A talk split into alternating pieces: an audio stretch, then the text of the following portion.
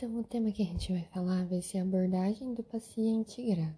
Lembrar do mnemônico sempre MOVE, que é M-O-V, monitorização, oxigênio e veia.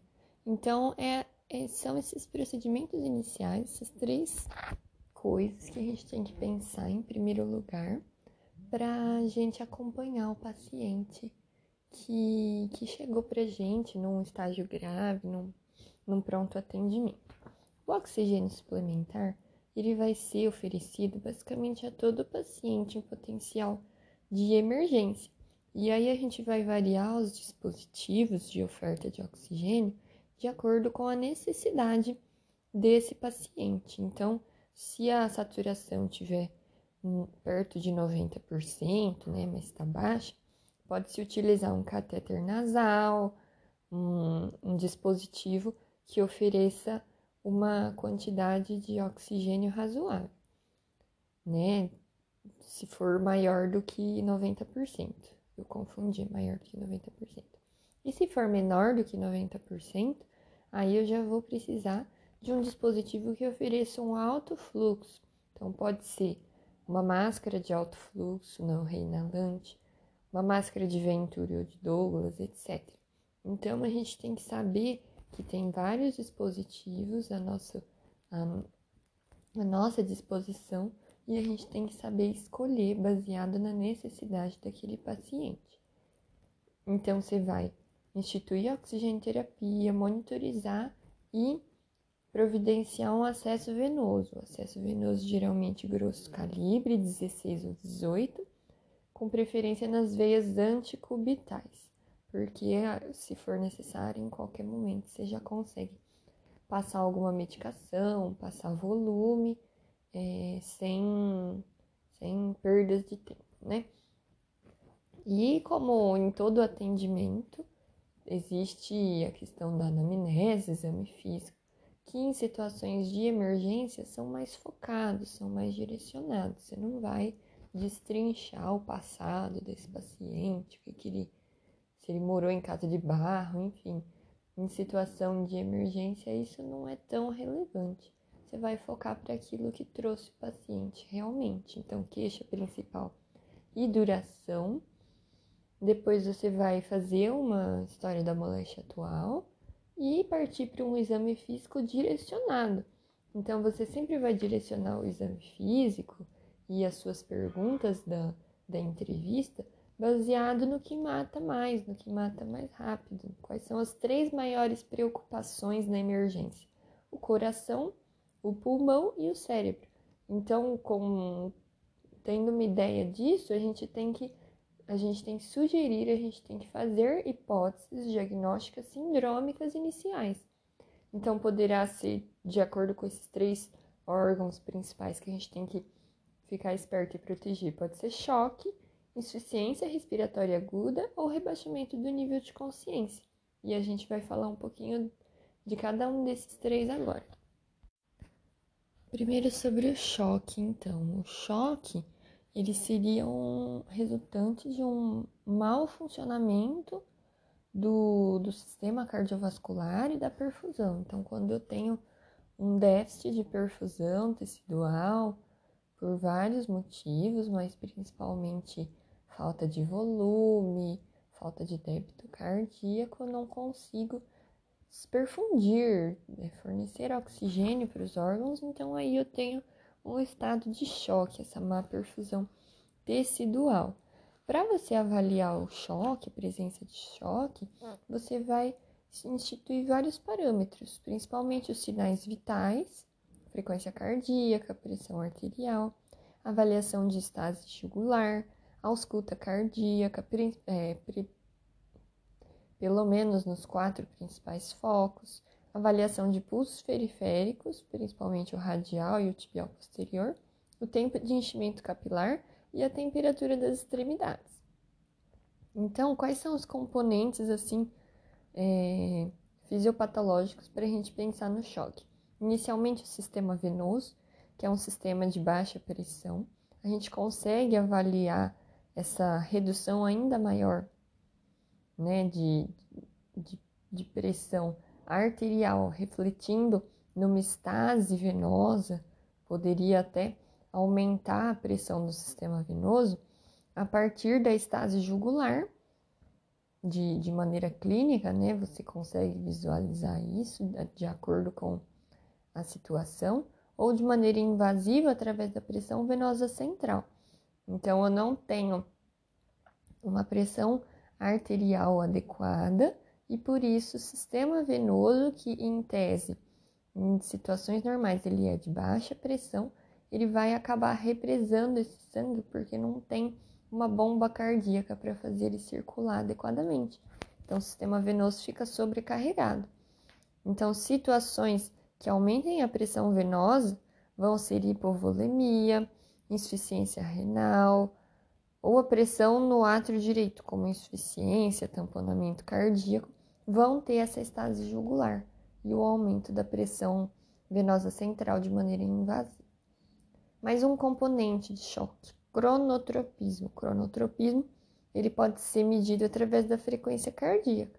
Então, a pessoa pode estar normocárdica, de 50 a 100, bradicárdica, menor do que 50, mas a gente vai se preocupar principalmente quando é menos que 40 batimentos por minuto, e taquicárdica, quando é maior do que 100. E, e lembrar que mesmo na taquicardia, não é porque o coração está acelerado que os órgãos estão adequadamente perfundidos. Mesmo assim, eu tenho uma baixa de débito cardíaco. O inotropismo, outro componente, o inotropismo ele pode ser avaliado a partir de uma escuta, ausculta cardíaca direcionada, principalmente nos quatro focos. Então, eu tenho dois achados principais. Se eu encontrar na ausculta a terceira bulha, isso pode me sugerir insuficiência cardíaca descompensada. E se eu encontrar um abafamento das bulhas no geral, isso pode sugerir doença pulmonar obstrutiva crônica mais, mais avançada, né? Ou também, principalmente, o tamponamento cardíaco, quando vem acompanhado de estase jugular, bradicardia, etc. Aquela tríade de PET, né? E falando ainda da questão do inotropismo, sempre é importante você avaliar se aquele paciente não está apresentando um quadro de síndrome coronariana aguda. Né? Chegou o paciente com dor na barriga, traça um eletro, porque engana bastante, você sempre tem que descartar. A má perfusão também é um outro parâmetro do choque. São indícios de má perfusão tecidual a hipotensão, taquicardia e oligúria, né? Os sinais de choque que a gente conhece. Oligúria, o débito urinário ele deve ser sempre acompanhado, porque ele é um ótimo parâmetro para você avaliar a perfusão tecidual.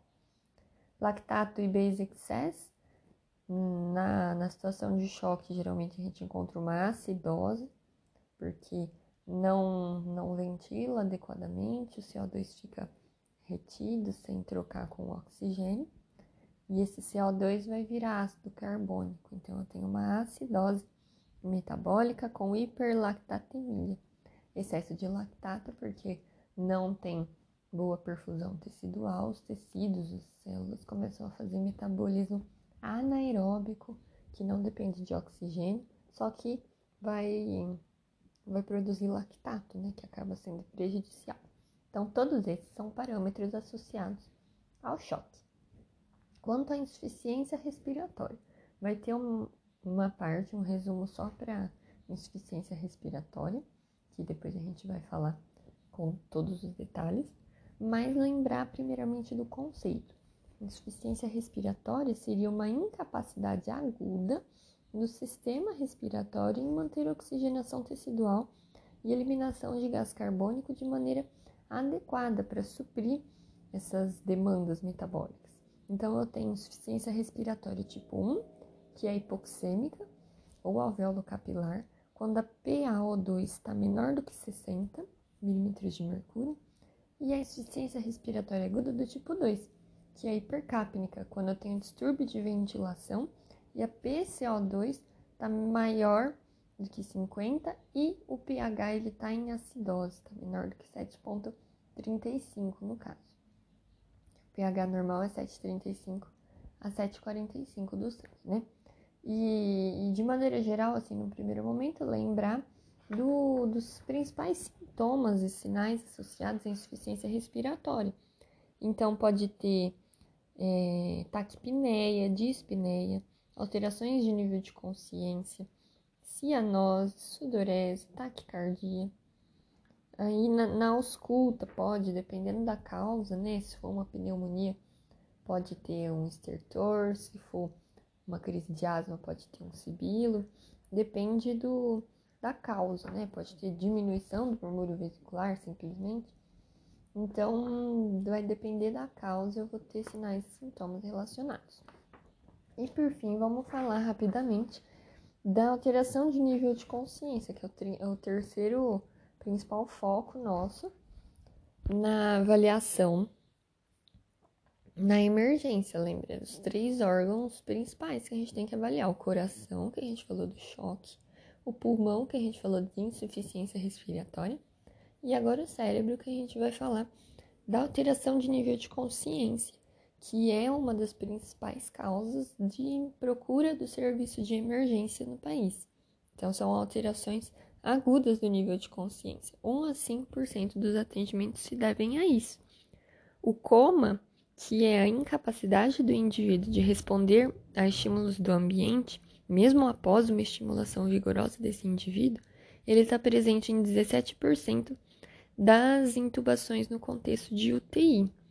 E aí a gente tem que fazer o mínimo de exame físico neurológico é, necessário. Então, a começar pela anamnese, você tem que saber como que se deu a instalação dos sintomas, se foi agudamente, se foi súbito, né, se foi progressivo, se demorou, os sinais sintomas específicos, se a pessoa teve um déficit de sensibilidade, de força, é, se foi de um lado só, se foi bilateral, se, se ela convulsionou, etc., se teve correlação com algum uso de droga lícita ou ilícita, antecedentes de doenças da pessoa, na família, se ela teve traumatismo craniano, etc.